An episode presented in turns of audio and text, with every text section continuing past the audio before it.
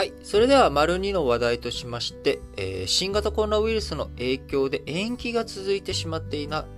NPT 再検討会議、えー核不拡散、あ核拡散防止条約、えーですね、NPT。えーこちらね、えー核兵器の保有を P5、えーアメリカ、ロシア、えーイギリス、中国、フランスという、うまあ、安全保障理事会のね、えー常任理事国である5カ国と、えーこの核兵器を保有する国というものを制限する。えーその上で核を、えー不拡散、核兵器をね、拡散しないようにしていく。えこういった、ま、条約取り決めとして NPT というものがありますが、えこちら1998年とかにですね、えインドとパキスタンが核兵器の保有を宣言して、え離脱したりとか、え北朝鮮もね、それに先んじて、離脱して、え今核兵器、え保有していたりとか、あまあ、こういった形で、え核兵器、核拡散という問題、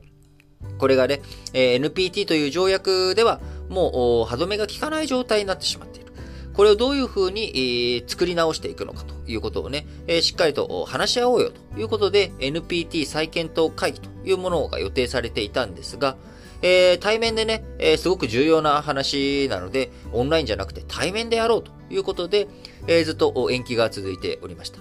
え新型コロナウイルスの影響で、え延期が続いていたこの NPT 再検討会議、え今年8月、えー1日から26日の間、アメリカ・ニューヨークの国連本部で開催されることが決まりました。えー NPT 再検討会議、当初、おととし4月に開催される予定でしたが、新型コロナの影響でえー4度にわたり延期となってしまっていました。えーこの国連で軍縮担当のトップを務めている日本の国連事務次長、えー自身のツイッターで、ロシアのウクライナ侵略、続いている戦争でも、その背景に核兵器の脅威を感じます。だからこそ NPT という場で協議が必要などと、えー再検討会議の開催についての意義を強調しているということです。えー今まさにね、あの、ロシアのプーチン大統領、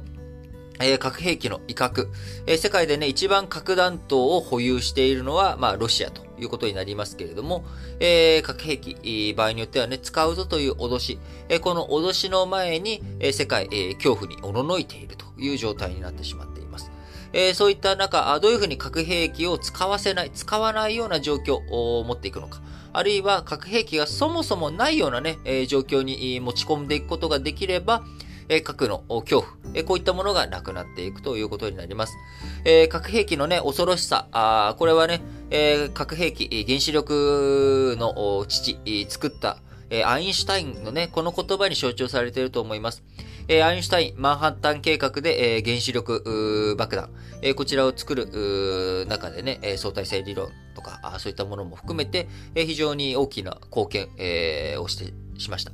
えその後、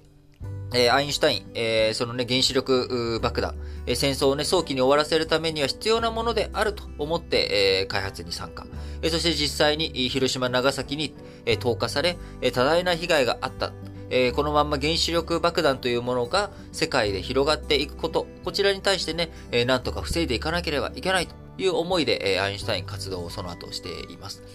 えその中でアインシュタインが言った言葉として、え非常にね、えー、警句として残っている言葉。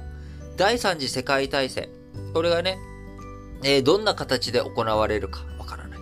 しかしながら、第四次世界大戦については分かっている。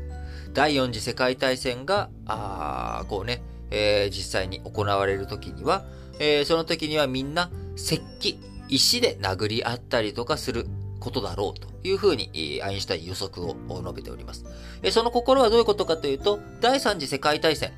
これでね、世界、戦争の火に包まれれば、そこで核兵器を使う人が出てくるだろう。その核兵器、ボタン一発で、地上にある文化、文明、こういったものが全て破壊されてしまう。すべて、えー、すべてのね、人類が巻き込まれて破壊された結果、えーいろんな技術、そういったものも全部失われ、あるいは人類が一度滅んでしまい、えー再び、えー新しい人類が、あ世を席巻していくということになれば、えーその過程において、再び、えー石器時代、えーそれを世界は迎える。えーその石器時代を迎えて、え第4次世界大戦は、石器を使ったものになるだろうというようなね、まあ、こんな、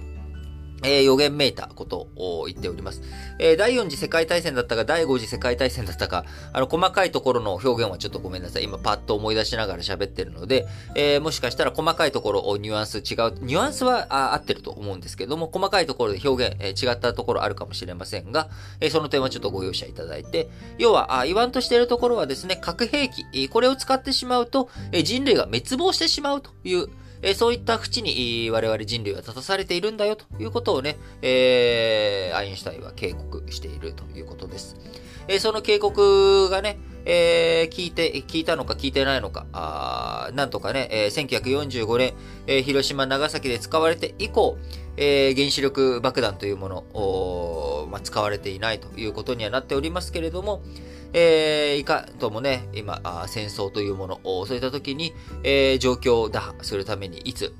押されるかわからない。えー、朝鮮戦争でもね、あのー、1950年から53年にあった朝鮮戦争でも、えー、中国軍、えーまあ、中国人民、えー、解放軍ではなくて義勇軍ではありますが、あ中国との攻勢、えー、にね、攻撃を受けた、あマッカーサーはですね、えー、空爆をすると。え空爆の際には、場合によっては核兵器を使うということを、ここまでね、えー、考えた結果、トルーマン大統領に解任ということをされ、えー、全面戦争を避けるため、核戦争を避けるために、えー、マッカーサーの解任に踏み切ったということもあります。えー、戦争をやってるね、当事者からしたらやはり、えー、誘惑の多いアイテムだということは間違いありません。えー、そういったものをね、防いでいくために、今、改めて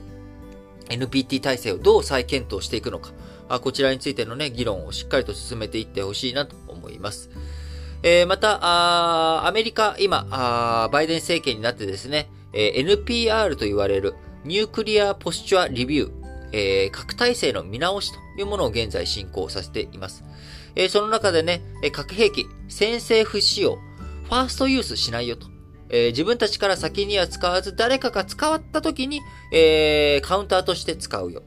えー、あるいは、唯一の目的、えー、宣言。えー、このね、あくまでも、反撃に使うよというような、あまあ、こういった、えー、見直しを進めているというふうに言われていましたが、今この現状の状況を踏まえるとですね、え、明確に先に使わないよということが、プーチン大統領の抑止になるかどうかわからない。先に、撃たれないんだったら先に撃っちゃえっていう風なね、相手の、そういった行動を促してしまうかもしれないと。いうことで、しばらく核軍縮という流れについては後退してしまっているのが今現状だとは思います。えー、さはさりながらですね、えー、8月の NPT 再検討会、えー、この中で、ぜひ多くの国々集まって、えー、各、どういうふうに防いでいくのか、核戦争を防いでいくための体制づくりをどうしていくのか、あそういったものについてのね、え、議論をぜひぜひ進めていってほしいなと強く思います。